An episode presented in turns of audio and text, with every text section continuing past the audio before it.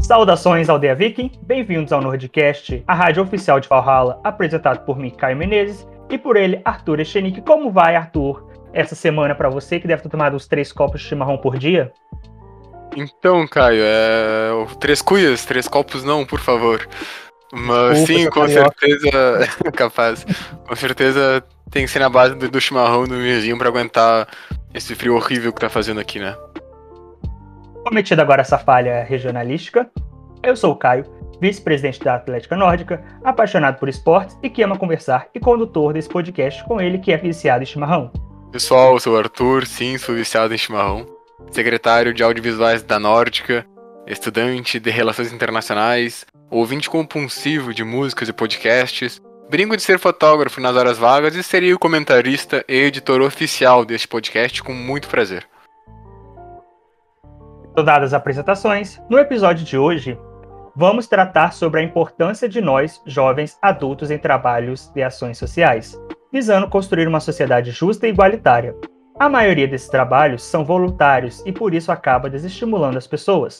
Embora não tenham remuneração, os ganhos sociais de desenvolver um trabalho humanitário são recompensadores e auxiliam no nosso desenvolvimento pessoal, da nossa localidade e também ajudam as pessoas que passam por alguma carência social. Além do mais, dessa forma conseguimos reduzir as desigualdades existentes.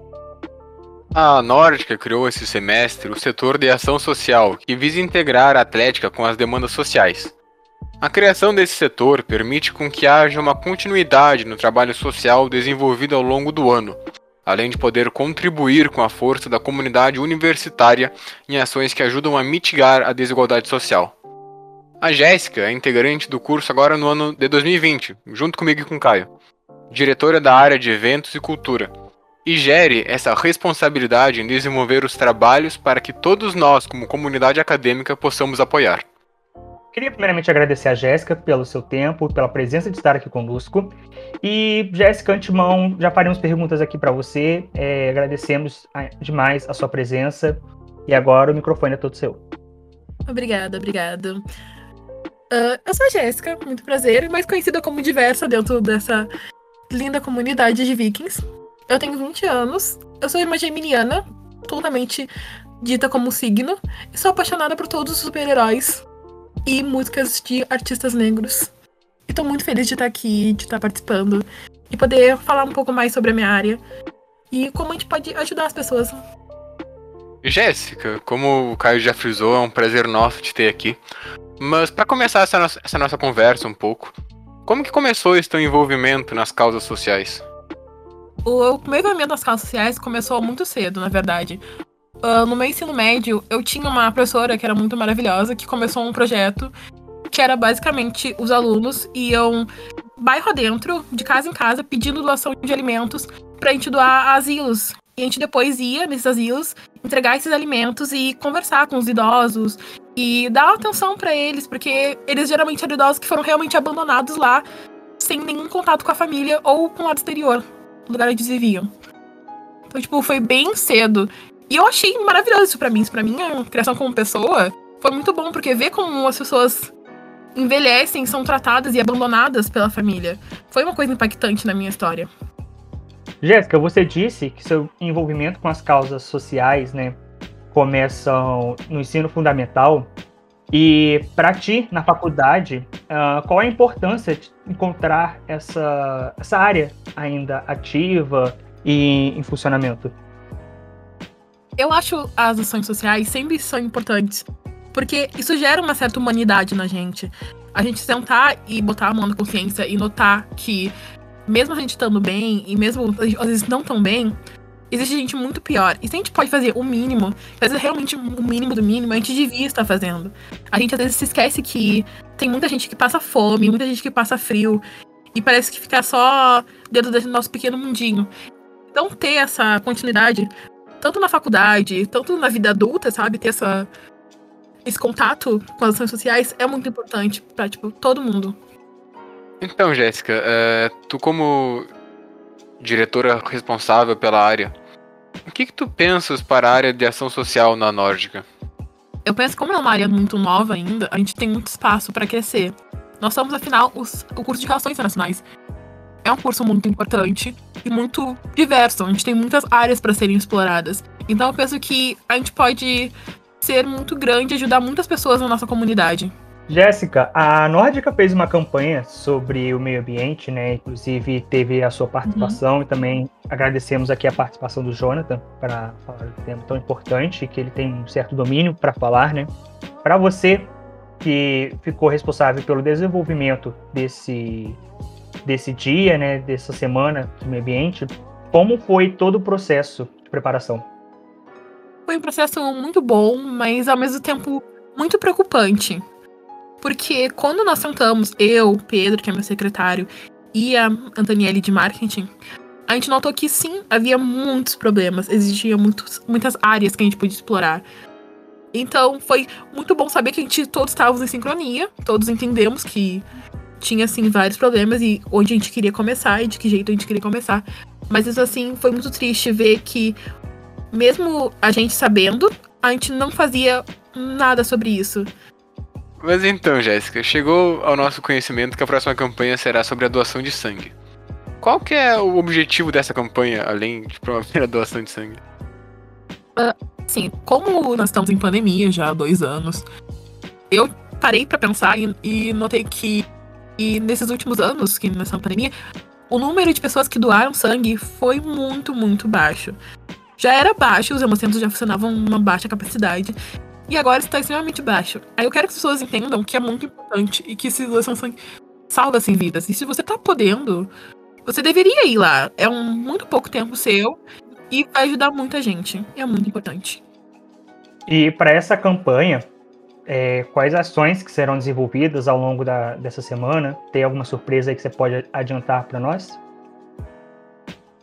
Nós estamos pensando para essa semana a convencer e pensar e levar nossos alguns membros para ir doar o sangue. Porque afinal, se a gente quer que as pessoas doem, a gente tem que dar esse exemplo, dar o primeiro passo para isso. Nossa, vai ser muito motivacional minha, nossa, até um livro.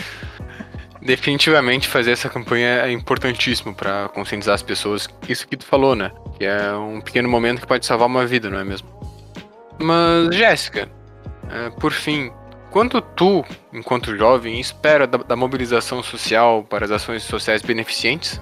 Eu espero que a gente, passando essas informações, alertando as pessoas, elas realmente se sensibilizem e comecem a se envolver, a pensar mais e darem o primeiro passo. E assim, indo em um evento puramente cascata.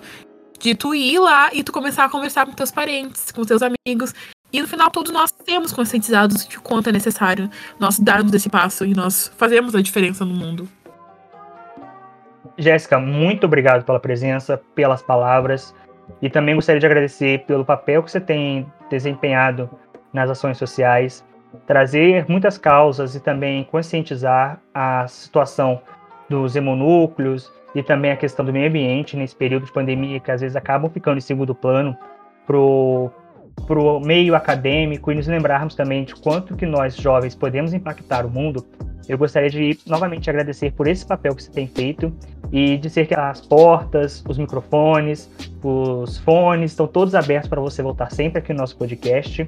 E mais uma vez, muito obrigado pela presença. Ah, eu que agradeço vocês me convidarem, fico muito feliz em poder falar e poder expressar a minha palavra para mais pessoas, para todo mundo saber o quão importante que a gente está criando aqui. Muito obrigada, meninas. Nós quem agradecemos. Muito obrigado.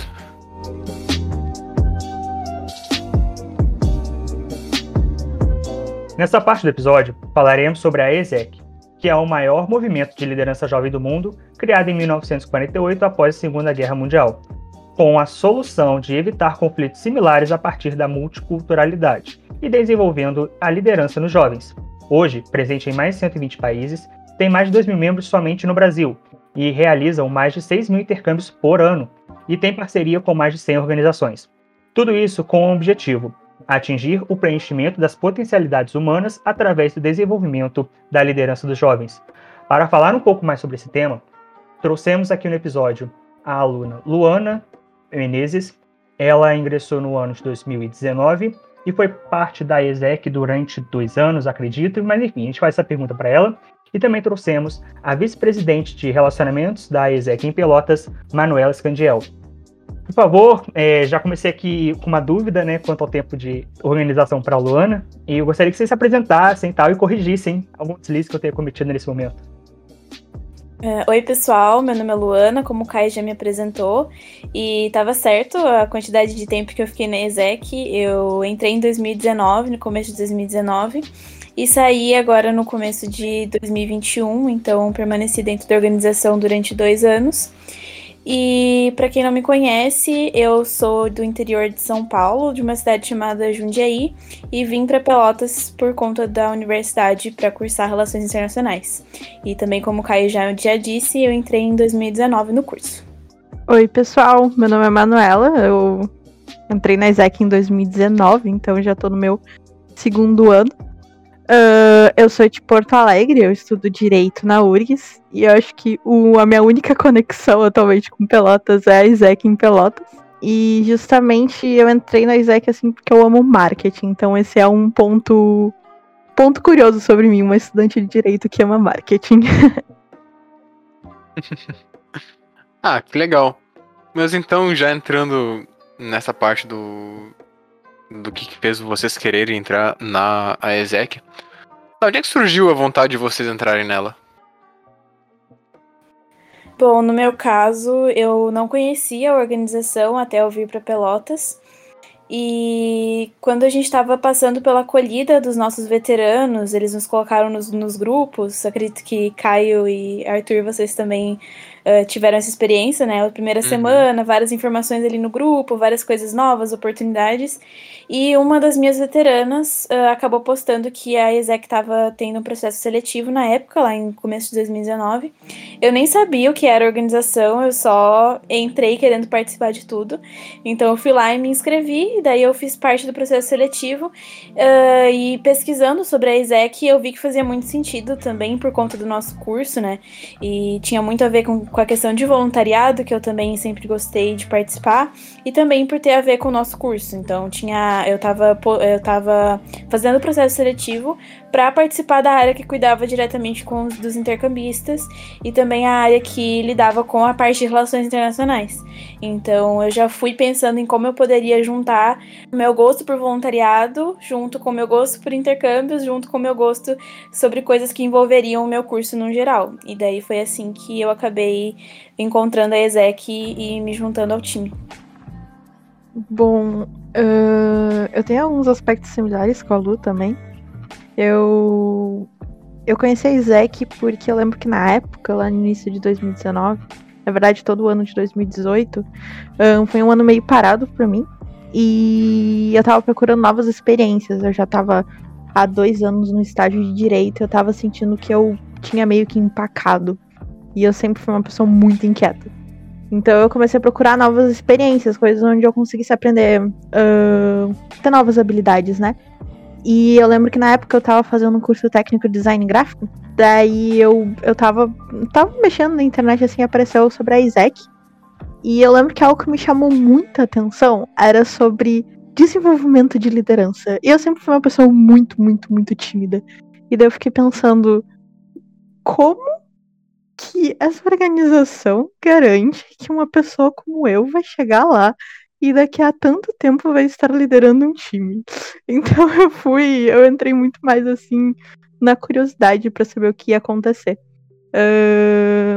E eu acredito também que, que, por muito, como eu disse no início, era porque eu gosto muito de ter novas experiências e aprender coisas novas. Eu encontrei muito isso dentro da Isaac.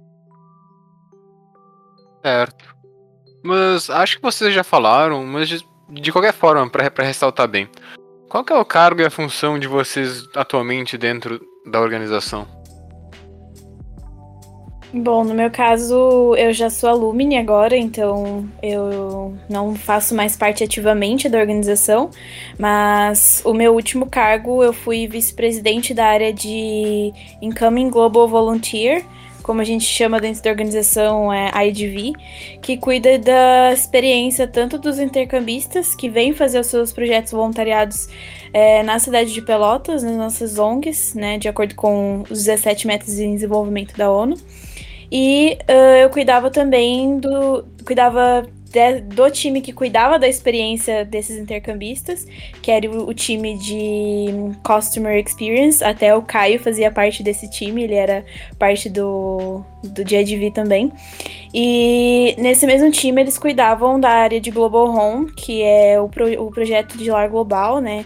No qual eu também fiz parte enquanto eu estava na organização, é, pude hospedar uma intercambista.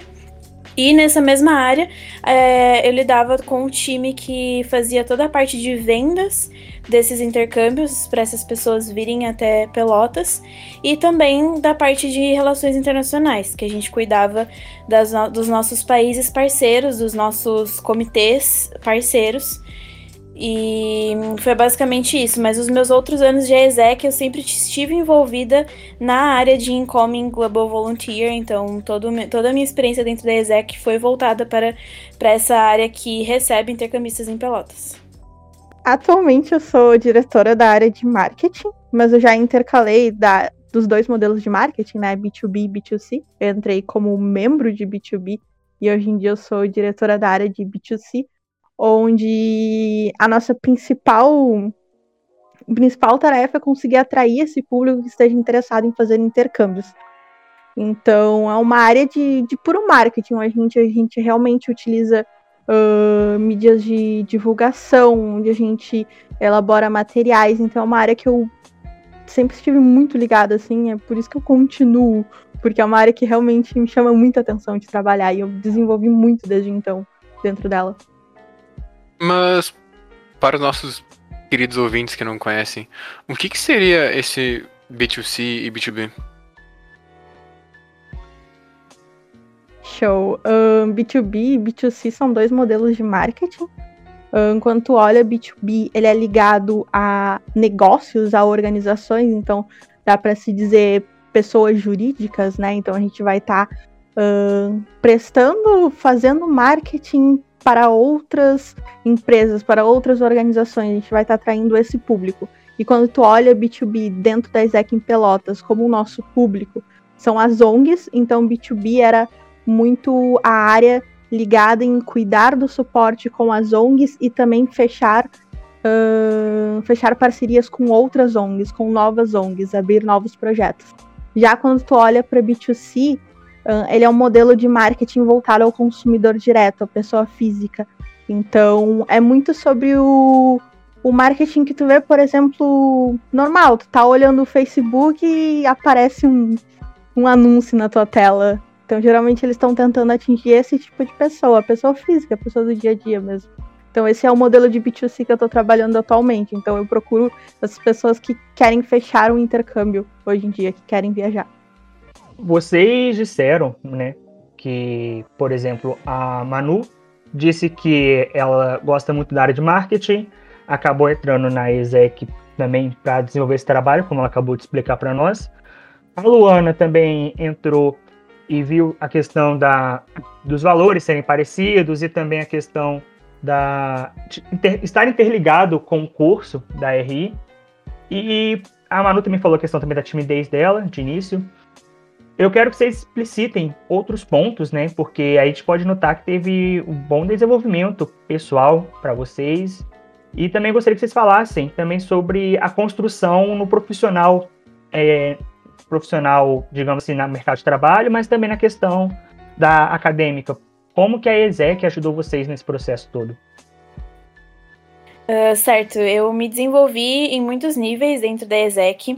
Eu pude aprender como que funciona o mercado de trabalho, é, pude conhecer como que funciona a cultura organizacional de uma organização e, enfim, de uma empresa, por exemplo. A ESEC não é uma empresa, mas as, nossas, as estruturas que a gente tem de trabalho dentro da organização são muito similares. Então, eu pude aprender os níveis uh, de trabalho e como a gente pode delegar atividades, como a gente pode, como liderar literalmente. Eu aprendi muito a como receber uma, uma tarefa e como repassar ela para os meus times e para os meus é, companheiros de equipe. E fora isso, como eu já tinha dito antes, é, foi uma experiência muito boa porque eu trabalhei com coisas relacionadas a relações internacionais também, é, principalmente na área de IR, né, que é exatamente relações internacionais.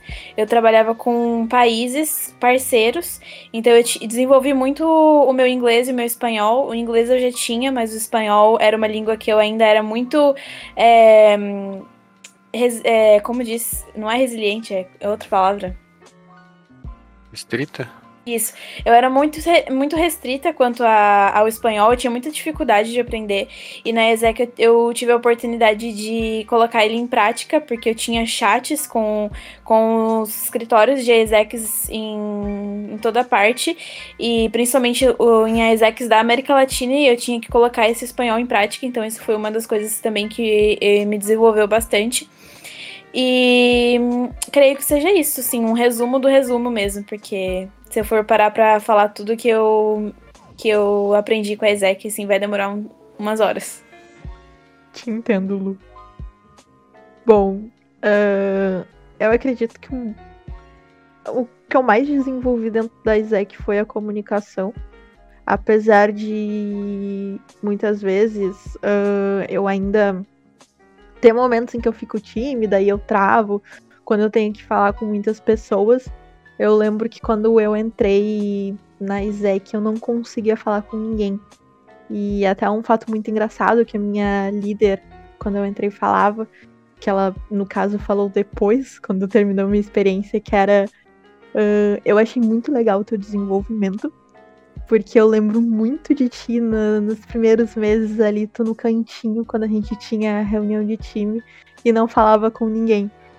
E, e, era, e era muito isso, porque eu não conseguia entender como eu ia me comunicar com as pessoas, porque eu nunca fui muito comunicativa. É até engraçado as pessoas que me conhecem hoje em dia, que não me conhecem de longa data, acham que eu sou muito comunicativa e eu consegui me tornar muito comunicativa porque eu desenvolvi essa habilidade no Taizek. E apesar de todas as outras habilidades que eu desenvolvi, né, as próprias habilidades dentro do setor de marketing, eu acho que essa é uma das habilidades que eu mais fico fascinada porque eu vejo que hoje em dia eu consigo ter mais experiências trocando experiências com as pessoas, sabe? E a comunicação me, me deu essa oportunidade. Então eu lembro muito quando eu não conseguia falar com as pessoas, eu fico pensando quantas oportunidades de conversar com pessoas diferentes eu perdi porque eu ficava com vergonha de falar. Então acho que isso, isso, sempre quando eu penso que a Isaac me trouxe, isso é uma das coisas mais fortes para mim em questão acadêmica, em questão profissional.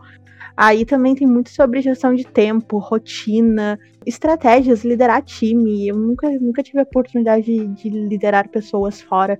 Eu já, já trabalhei três anos dentro de um escritório, mas, tipo, era eu e eu. Então eu tinha que ter a gestão das minhas coisas, mas eu não tinha ninguém para estar cuidando, para estar delegando e conseguir planejar junto com essa pessoa. Então ter um time e tu ser responsável pelo que, que aquele time estava entregando foi uma coisa que me desenvolveu muito. Ter que planejar, colocar dentro de um tempo, colocar as metas que precisam ser entregues e conseguir dividir aquilo, aquele projeto.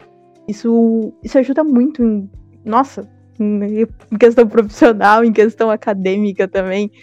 Uh, é muito incrível a experiência que a Zack te dá, assim, tipo, quando tu sai e, não sei, tu entra num, numa entrevista de trabalho e tu conversa com com as pessoas que estão te entrevistando, tu vê o olhar diferente que eles te dão, sabe? Pelas experiências que tu teve. E tu percebe o diferencial que tu acabou tirando da Isaac sem às vezes nem perceber muito. Porque o desenvolvimento. Tu vai se desenvolvendo tanto ao longo do tempo tem um momento que tu já nem percebe mais que tá se desenvolvendo, só olha pra trás pensando, nossa, eu era aquela pessoa. Vocês falaram tudo, tudo mesmo que, que eu passei, né? Luana disse anteriormente que eu fiz parte da ESEC na resposta anterior. Por incrível que pareça, uh, não foi nem pensado, foi nem combinado. Tanto a Luana quanto a Manu foram pessoas que foram minhas líderes, né? Não, não diretas. A Manu foi minha líder direta, a Luana também por um tempo foi minha líder direta. Mas depois de um tempo, assim, acho que eu não completei um ciclo com elas em liderança direta. Mas é muito verdade o que cada uma falou. E eu não a conheci antes da, da ESEC, né? Mas eu digo que a questão de lidar com pessoas, o tratamento, é cada uma no seu jeito, cada uma na sua particularidade. Mas você vê que tem um carinho, tem uma preocupação com o lado pessoal. E também tem a questão de, ok, somos uma organização, não é que é um trabalho voluntário que a gente não precisa atingir resultados, sabe? E é isso eu gostei bastante, essa questão da seriedade, eu puxo também que aprendi nesse período. A questão do inglês, eu nunca fiz um curso de inglês, então sempre fui bem travado por questão de timidez, medo também. E eu lembro uma vez que a, acho que foi a Luana que me recomendou, ah, vai ter um chat com o pessoal da Turquia. E assim, pelo fato de ser da ESEC, o pessoal da Turquia, eu me senti confortável para falar, sabe? Então isso eu desenvolvi bastante também, eu perdi o medo, porque eu vi que as pessoas não vão te julgar sempre, sabe? E no início eu entrei na ESEC foi em julho do ano passado. Então eu estava no início da pandemia, então tinha mudado de outros para outro estado, né? Fui para o Rio Grande do Sul para fazer faculdade, tive que voltar. E aí nossos planos a gente acaba aceitando, mas ainda assim se frustrando, né? Porque a realidade não é a que a gente planeja. E acho que nunca vai ser também, então a gente também tem que saber lidar com isso. E no início, quando eu entrei na ESEC, era bem, bem complicado, porque como eu entrei no modo virtual, tinha que ligar a câmera, tinha que se comunicar, e eu não entendia direito o que estava acontecendo, a necessidade daquilo. Só que aí no final da, do meu tempo, fiquei nove meses, não consegui completar o meu segundo ciclo, né? Por questões pessoais. E eu, no final já tava tipo assim, ok, é isso, isso aqui funciona muito bem, então eu acredito que realmente essa questão de liderança, de desenvolvimento, de fala é bastante interessante. E um ponto também que eu achava bastante legal na, na Exec de Desenvolvimento é o que a gente chamava de PDP, né? Elas podem até falar mais sobre isso, que a gente sentava e fazia o nosso plano de desenvolvimento pessoal, por isso PDP. E eu sempre falava assim, ah, quero melhorar minha fala, eu quero melhorar meu inglês. Então, assim, a gente fazia, fazíamos coisas para nós podermos desenvolver também tanto dentro da organização quanto fora da organização, né? E isso eu acho bastante interessante mesmo. Aí se vocês puderem falar um pouquinho do PDP, também acho bacana. Sim, que bom que você trouxe isso. É, era uma coisa bem legal que ajudava a gente não a desenvolver só o trabalho de fato que a gente estava fazendo para para a ESEC e também para Pelotas no geral, ajudava muito a gente se desenvolver com as nossas metas pessoais, né? E também traçar o que, que a gente gostaria de fazer dentro da própria organização e fora dela.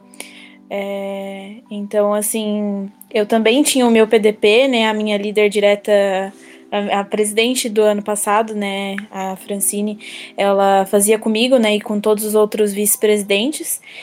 É, o nosso PDP também, o nosso plano de desenvolvimento. E era muito bom, porque sempre no final do mês a gente via o que, que a gente tinha desenvolvido, o que, que a gente podia melhorar para o próximo semestre. E no final da minha experiência também eu tive uma última reunião, né? A gente tinha também o que a gente chamava de O2Os, que seria tipo one to one, ou sei lá, várias pronúncias que eu já ouvi da galera de dentro da ESEC. Mas era basicamente uma reunião que a gente fazia com os nossos líderes diretos e que eu fazia também com, com os meus liderados, é, que era para falar sobre a vida. Literalmente assim, quase uma sessão de, psicóloga, de psicóloga. E a gente falava o que, a gente estava sentindo. Isso foi muito muito bom, principalmente no período da pandemia, né? Porque a gente continuou fazendo os nossos trabalhos e uh, sempre um pouco difícil, né? De conseguir continuar trabalhando com tudo que estava acontecendo. Então, as, essas uh, one-to-ones eram muito boas porque a gente conseguia uh, se abrir, falar o que a gente estava sentindo, o que a gente estava passando na nossa vida e como a gente podia, como as pessoas ali de dentro da organização podiam nos ajudar de alguma forma. Então, além do PDP que o Caio puxou, essas outras é, reuniões que a gente tinha com os nossos líderes diretos também eram muito boas. Até engraçado, eu não sei se a Lu chegou a passar por isso também, mas eu lembro que a primeira vez que eu fiz o meu planejamento de desenvolvimento pessoal, uh, a minha Chelsea, não, Chelsea, líder, líder de time, né? Sentou na minha frente e começou a conversar comigo, perguntando sobre o que eu queria desenvolver. E é muito engraçado comparar aquela primeira reunião com as, os momentos que eu tenho agora, quando eu sento com o meu líder. Né? Aquele, aquele primeiro momento que ela me perguntou isso, eu fiquei muito de. Não sei. Ah, eu quero ver. Vamos ver o que eu posso aprender, né? Vamos. São experiências novas. E hoje em dia eu consigo entender muito de fato assim, não, agora eu quero aprender isso. Agora eu quero desenvolver isso. Eu acho que isso é uma coisa que a Isaac traz também, sabe? De tu entender que tu conseguiu já desenvolver aquilo e qual vai ser teu próximo passo. Que isso é uma coisa muito clara para mim de quando eu entrei, minha primeira, meu primeiro show para agora os shows que eu tenho com a minha líder. Ah, legal, realmente. Deve ser uma experiência muito boa. E são esses pequenos ou grandes desafios, né, que, que vão edificando nós como pessoas, né. Mas agora uma pergunta, eu acho que mais direcionada até a Manuela, mas a Luana sinta-se livre para adicionar também. Como que funciona atualmente a organização, tanto em nível regional da cidade aqui, quanto em nível global? Então, a gente tem a ISEC a nível internacional, a gente tem aí as ISECs a nível entidade, né? Porque não necessariamente uh, é por país, a gente diz entidades, e daí dentro dessas entidades tem comitês também. Então, por exemplo, aqui na ISEC Brasil, a gente tem vários comitês em várias cidades ao longo do Brasil.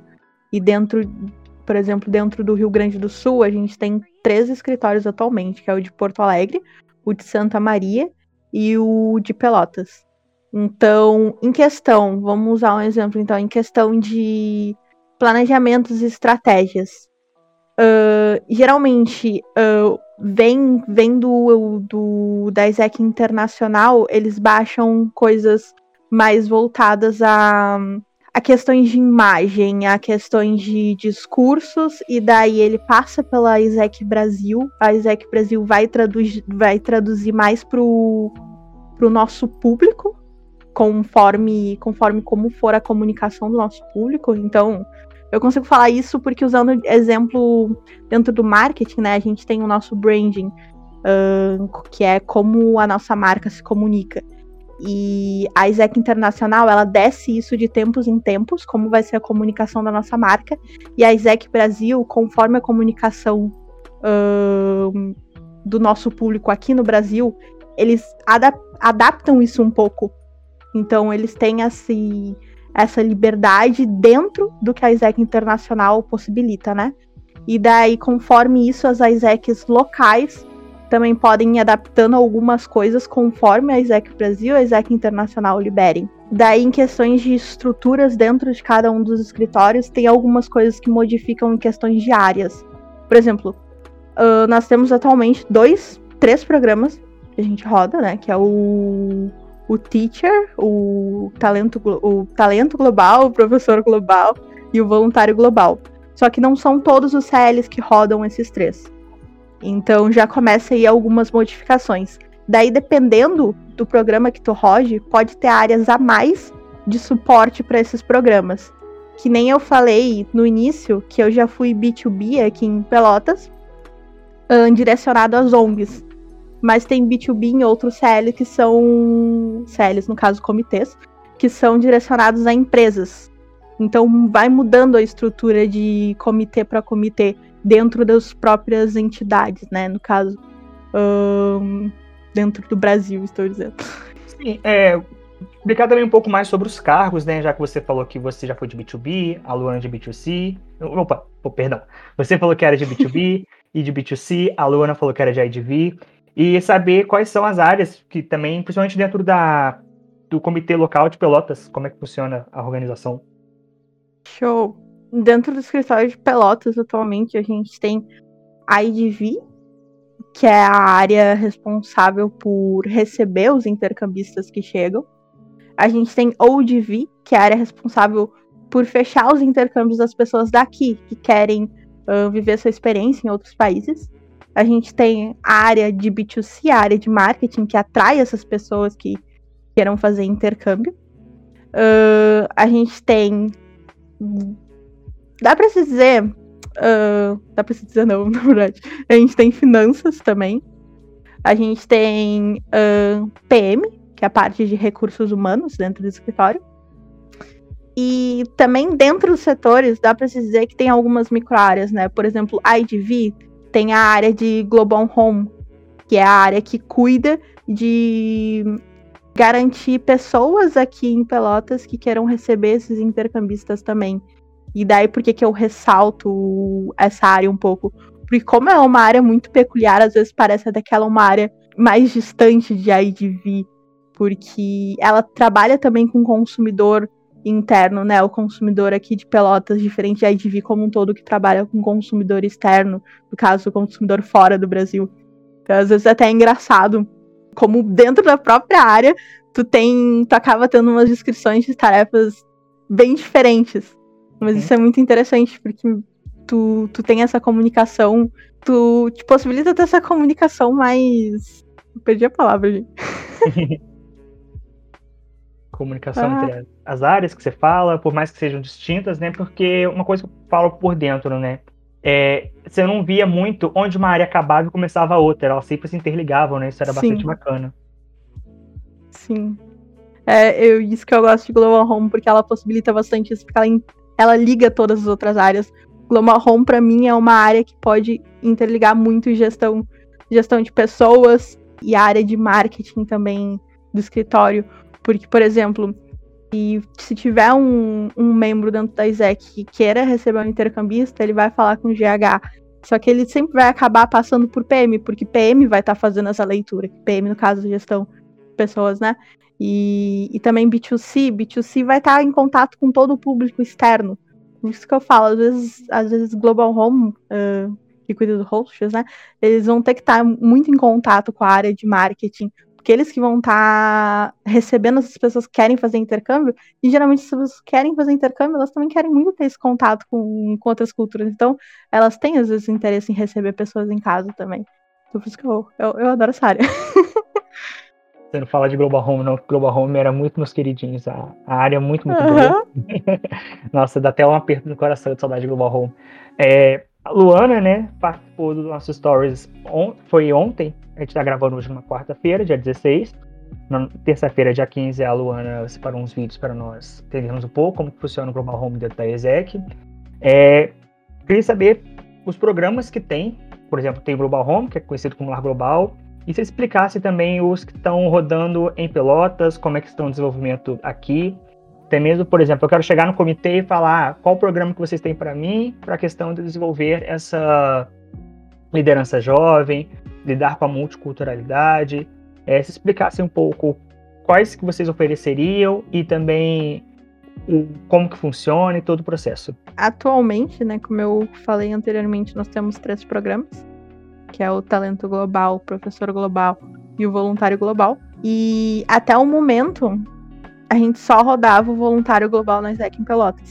Mas a partir agora desse semestre, a gente também vai começar a rodar um, talento global e professor global. E como eles funcionam, né? Exemplo. Exemplo não. Realidade.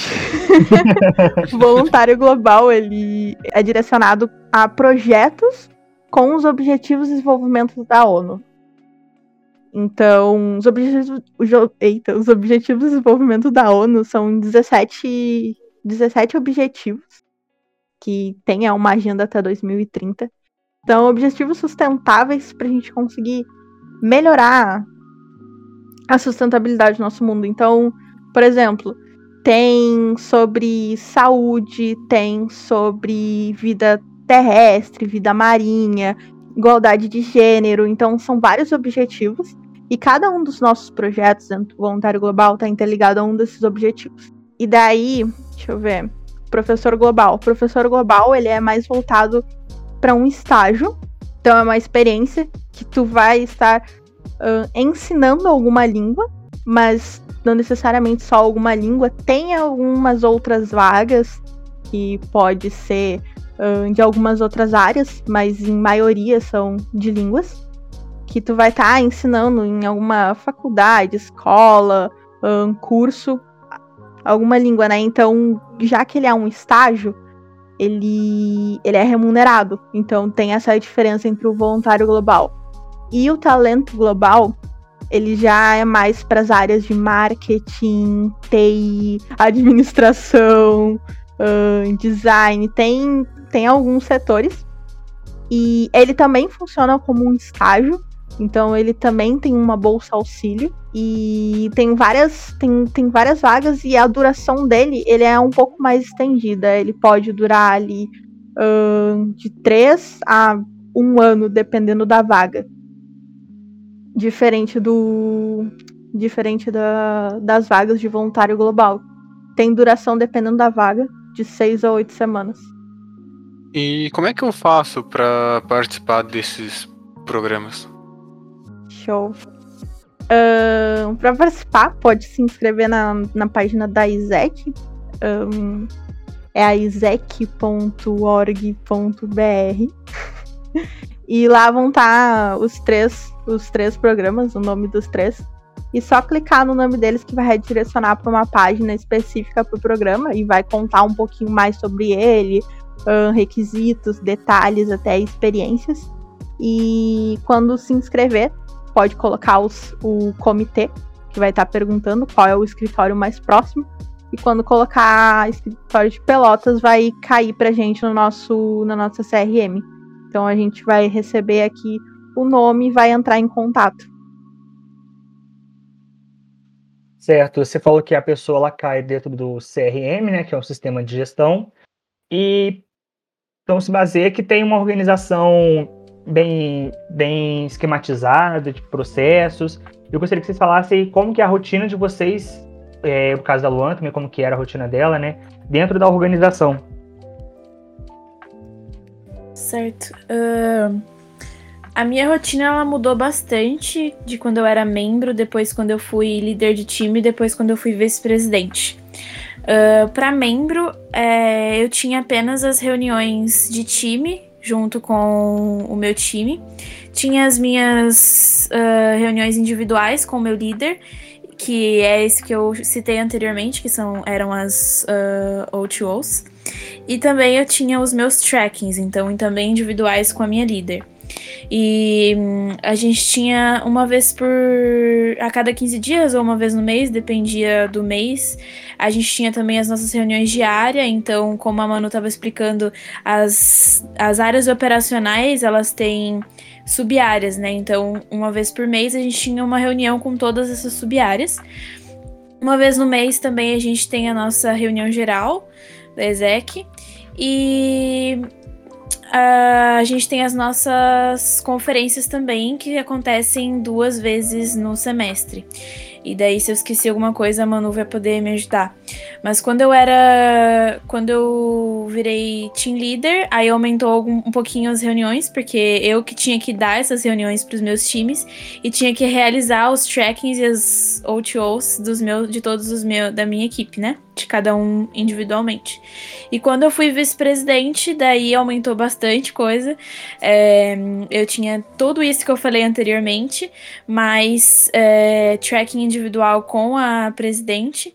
Nós tínhamos, nós, tínhamos nossas reuniões de EB, que é o corpo uh, de vice-presidentes mais a presidente. Uh, tínhamos também as nossas reuniões com todos os team leaders, que também acontecia a cada 15 dias.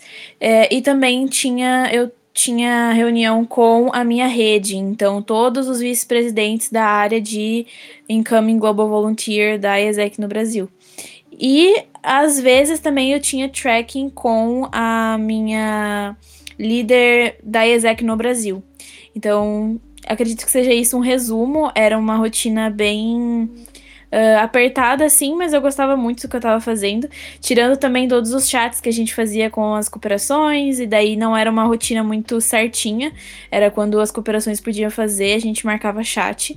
Então, e também é, reuniões com as ONGs, também reunião com os intercambistas para alinhamento é, de expectativas, para conversar sobre passaportes, vistos, documentações no geral. E fora isso, a gente tinha nossa, eu tinha a minha rotina ongoing, então que não que não são as reuniões, que eram a minha rotina de trabalho mesmo. E daí eu separava um pouquinho de, de todos os meus dias para fazer todo todo esse trabalho, para preparar as reuniões, para preparar o que, que a gente precisava entregar no mês, para fazer as auditorias, porque eu também trabalhava na parte de auditoria legal uh, da área, então era mais ou menos isso. Mas não se assustem, isso era a minha rotina de vice-presidente. Quem tá entrando na ESEC agora, é, como membro, a rotina é muito mais tranquila. E também dá para ir se postulando, como a Manu estava falando, né? Dá para ir fazendo esses processos para conseguir ir subindo de cargo e também ter mais essas outras responsabilidades, como eu citei. Legal. Adoro postular. uh, bom, daí, como a Lu já explicou como funciona mais ou menos a rotina, minha rotina não, não muda muito do que, do que ela falou, né? Mas falando um pouco mais sobre processos, já que eu acho que isso também era uma, uma pergunta, né? Uhum. Bom, como, como acontece a partir do momento que a pessoa cai ali na nossa CRM, né? Uh, todos, todos os dias da semana a gente tem um membro responsável dentro, dentro do time de vendas e dentro. Bom, começando pelo time de vendas, né? Então, quando a pessoa cai ali, uh, se cai, por exemplo, na terça, que é do fulano, o fulano vai lá e vai abordar aquela pessoa. E a gente tem um tempo ali de abordagem de mais ou menos 24 horas, que, que é o tempo que a gente presume, assim, que tem a questão né, de curva de interesse pra pessoa não esquecer que ela se inscreveu. Ou, né, caso ela, ela vai se inscrever, às vezes ela tinha alguma dúvida muito específica, até esquece qual era a dúvida. Então a gente tem muito essa preocupação de atender o mais rápido possível no momento que ela cai. Então por isso até a gente tem essa divisão de membros durante a semana para poder atender de maneira mais rápida. Mas antes disso, por exemplo, uh, eu tenho o, o tracking que a, que a Lu tava falando, né? Que é aquele momento que tu senta com o teu, os teus liderados uh, individualmente para conseguir revisar todas as tarefas que eles estão como responsáveis e ver como é que tá o andamento e também ver quais vão ser as próximas tarefas. Então, por exemplo, se fosse o time de, de vendas, que seria o responsável direto por estar em contato com essas pessoas, eu estaria sentando e conferindo como é que tá um, cada uma das pessoas que caíram na, naquele tempo ali na nossa CRM. Um, o que que, o que que elas tinham perguntado, qual eram as dúvidas delas. E assim eu ia assim eu ia conversando pra gente ver também o que, que a gente poderia fazer a mais. Uh, ou se tivesse alguma coisa muito específica que às vezes precisasse do contato com outros times, por exemplo, o time de vendas ter contato com o time de IR, que a, que a Lu até falou um pouco, né? Que tem dentro de IDV o time de, de comunicação com comitês de outros países, mas tem também dentro de OTV, porque isso é muito importante para a gente ter esse contato com outros CLs. Uh, se os EPs, os intercambistas, desculpa, a ISECO com, com siglas a ISECO, essa é difícil, hein?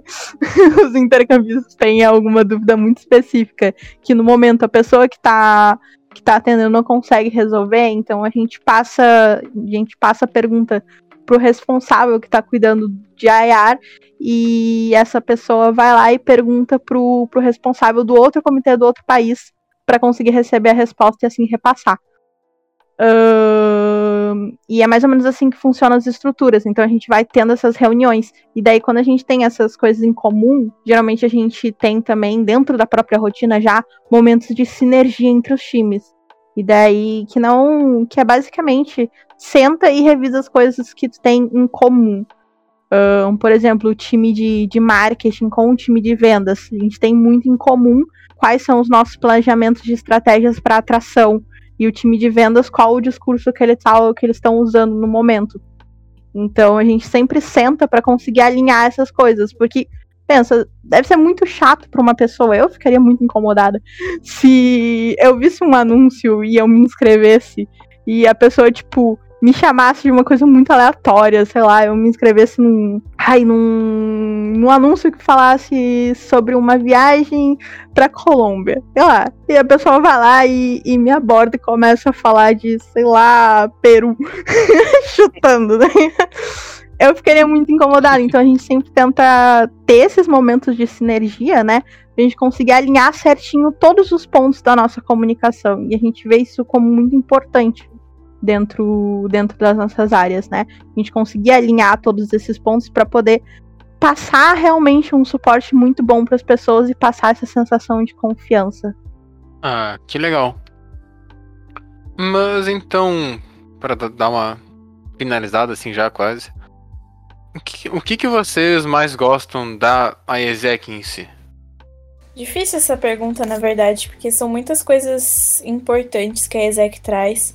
Mas acho que uma das coisas que eu mais gostei da minha experiência uh, foi a conexão que eu fiz com as pessoas, as amizades que eu tirei dali, e também estar presente e fazer parte do trabalho tão incrível que a ESEC pode propor proporciona para a cidade de Pelotas, sabe?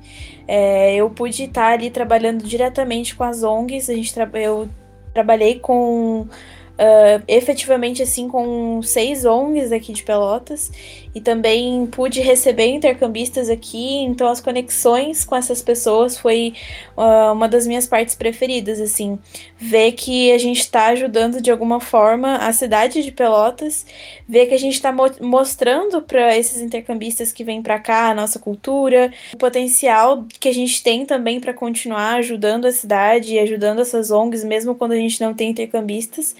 Então acho que foi isso, assim, acho que o que eu mais gostei foi essa oportunidade de, de poder estar trabalhando voluntariamente em algo, ver que a gente está ajudando efetivamente em vários níveis a cidade onde a gente mora e também saber que eu posso ter essa oportunidade de fazer um intercâmbio e conseguir impactar outras pessoas, outros jovens para além daqui da cidade de Pelotas, mas também poder ir para outro país e fazer o meu intercâmbio nesse sentido.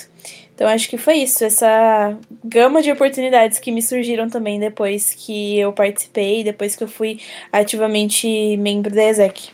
Eu acredito que o que eu mais gosto dentro da ESEC é justamente ela servir, vamos dizer, como um laboratório. Eu acho que eu escutava isso muito da minha antiga líder, assim, que ela dizia que a ESEC servia muito como um laboratório e eu vejo muito isso de tu poder praticar uh, e aprender habilidades novas. Porque a gente aprende muito aqui dentro que não tem problema tu errar. Que muitas vezes tu vai aprender com os teus erros, sabe? Então não tem problema tu errar. E eu lembro que antes de entrar na ISEC, eu tinha muita preocupação em, tipo, fazer as coisas erradas, sabe? E eu me privei muitas vezes de ter experiência por causa disso, porque eu ficava pensando, eu não sei fazer isso, eu vou fazer errado, então não vou fazer. E a Exec te traz isso com muita força de faz, te joga. Tu vai errar, mas tudo bem. Tu vai aprender a fazer. E tu vai aprender a fazer errando. Mas uma hora tu vai aprender a fazer. Então, eu acho que isso é uma coisa assim que eu gosto muito da Exec. Eu acho que é uma das grandes coisas assim que me prendem muito na Zeg até hoje. Claro, além dos fatos que a Lu tava falando também, que foi um dos grandes motivos que eu mudei de, de, de comitê até de escritório, né? Porque o meu escritório antigamente, que não era o escritório de Pelotas, ele não trabalhava com a IDV, que é esse contato com as ONGs. E eu sempre quis muito ter ter um maior contato com ONGs, assim, outras, outros trabalhos voluntários, outras, outras coisas voluntárias, outros projetos, sabe? E poder participar da ISEC Pelotas, onde tu tem esse contato com diferentes ONGs, tu fica sabendo a história delas. E muitas vezes tu tem tu, tu tem como, como ajudar estando ali. É, é algo assim que, que, que é, é, é muito sem palavras, sabe? pra mim é muito legal, até porque eu trabalhei diretamente com elas e. Aí, eu, eu me sentia muito bem, assim, em poder sentir que de alguma forma o que eu tava fazendo tava ajudando alguém, sabe? E eu acho que, que além disso e do que eu já falei, né, sobre, tipo, poder viver novas experiências. Eu acho que, é, que, é, que são essas duas coisas que eu mais gosto, sabe? Sentir que eu estou ajudando e ao mesmo tempo me desenvolvendo sem parar e, e criando essa, essa vontade de, estar sempre aprendendo, sabe? Sem ter, sem ter medo de tentar. Então eu acho muito, muito legal isso dentro da Isaac. Certo. E, e, Luana, tu que já teve uma experiência em ser host, uh, como que foi essa experiência em mais detalhes assim? Hum, bom, eu falei um pouco já, né, lá nos stories da Nórdica. É, eu tive a oportunidade de hospedar uma intercambista do Equador. Ela veio para cá, para Pelotas, para fazer um trabalho voluntário em uma das nossas ONGs. E é, ela ficou aqui de fevereiro a março, é, durante seis semanas. Ah, e foi uma experiência muito, muito incrível, muito mesmo. Assim, a Marilis, ela virou uma irmã para mim. É, já comentei um pouco lá nos stories, mas de qualquer forma, é, eu me sentia muito empolgada assim em mostrar para ela as nossas coisas, as nossas cultu a nossa cultura no geral, é, como que as nossas comidas típicas, mostrar para ela os prédios é, históricos daqui de Pelotas, levar ela no Laranjal, mostrar a baronesa, fazer ela comer pão de queijo, coisas nesse sentido, assim. Então foi uma troca cultural muito legal. E também por a, pela questão do espanhol, né? Como eu já tinha dito anteriormente aqui, é, eu tinha, sempre tive muita dificuldade com espanhol, e daí eu tive essa oportunidade de treinar com ela. E no final das contas, né, como eu comentei no, nos stories, é, aconteceu que começou a pandemia enquanto ela estava aqui. Então, o, as fronteiras se fecharam, ela não conseguiu ir embora a tempo, uh, porque os voos estavam extremamente caros, não tinha como a família dela pagar, então ela precisou ficar aqui no Brasil por, bem, por mais tempo do que era as seis semanas de projeto. E ela acabou indo embora comigo lá para São Paulo, para casa dos meus pais. E então ela passou três meses com a gente até ela conseguir um voo humanitário para voltar para o Equador. E nesse meio tempo foi muito incrível a conexão que a gente criou, assim, foi muito um laço de família. A gente sempre se conversa e ela já convidou eu e a minha família para ir visitar ela também, ela e os pais dela e a irmã dela. E eu aprendi muito sobre o Equador, o país em si, coisas que eu nunca, nunca saberia, talvez, se eu não tivesse tido essa experiência de ser host dela. E é uma experiência assim, literalmente você faz um intercâmbio sem sair de casa e sem gastar nada. É uma troca cultural, é uma troca assim muito, muito, muito massa que eu recomendo para todo mundo. É muito fácil ser host, são pouquíssimos os requisitos. É assim, você só precisa ter uma, uma cama a mais na sua casa e dar uh, acesso para as áreas comuns, água e enfim. É, não precisa nem dar alimentação. Uh, até tudo bem, né? Que eu era super empolgada, sempre queria ficar cozinhando com ela para mostrar as comidas típicas. Mas no geral foi isso, assim, foi uma experiência muito, muito bacana. E eu que eu recomendo 100%. Ai, que legal. É, eu, por exemplo, também já me inscrevi para participar do. para ser host também. Estou no aguardo do fim dessa situação de agora para poder é, me, me, disponibilizar mais para aceitar ah, alguém, sim, né? Vale. Estou vale ansioso. Manu, tu nunca recebeu ninguém, né? Ou já recebesse? Eu nunca fui host, mas eu já levei intercambista pra viajar.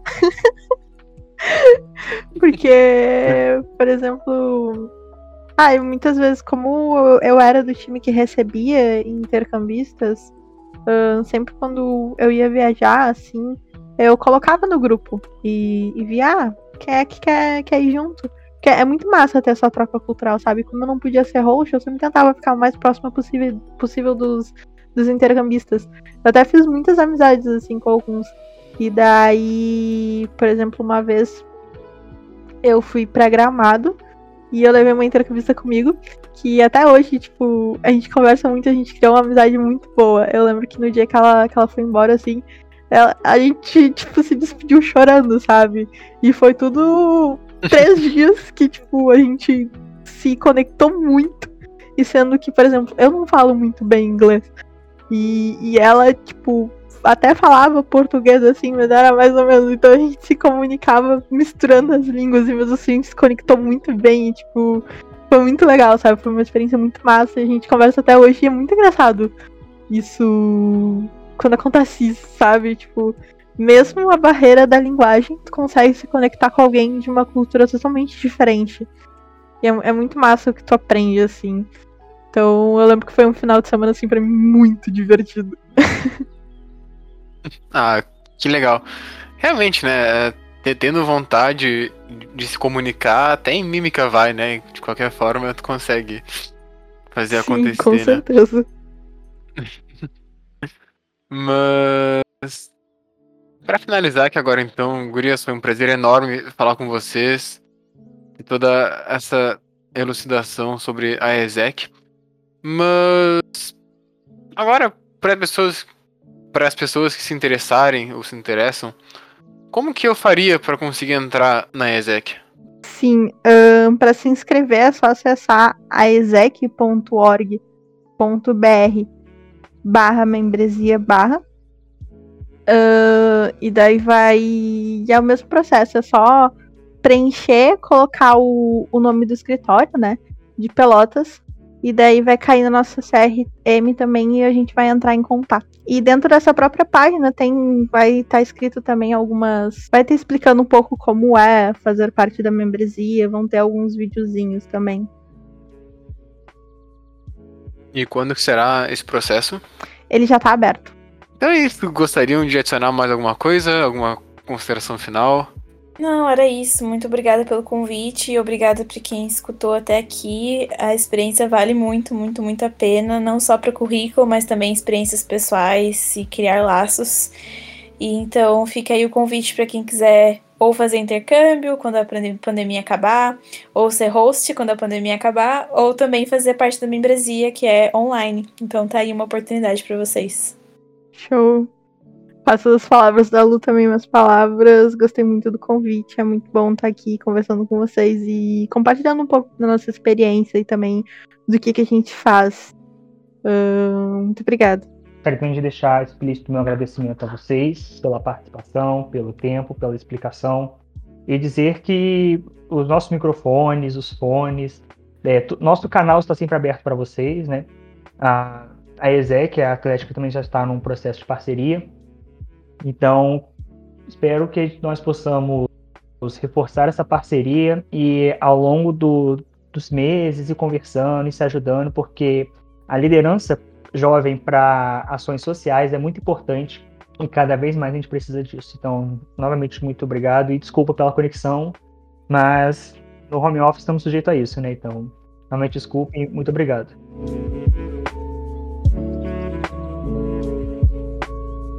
Se interessou pelo trabalho voluntário ou pela atuação da ESEC, o link de inscrição para a organização estará na descrição desse episódio, então sugiro que você clique, leia, analise também as propostas e assim você continue contribuindo para a, as ações sociais para, voltado para o público jovem. Agora chegando aqui no nosso momento final, né, gostaria que Arthur, naquele momento sempre peculiar, para você falar a agenda do passado, do futuro e de hoje? Então, querido Caio, é... hoje, dia 18 de junho, nesse mesmo dia, em 1815, durante as guerras napoleônicas, houve a Batalha de Waterloo.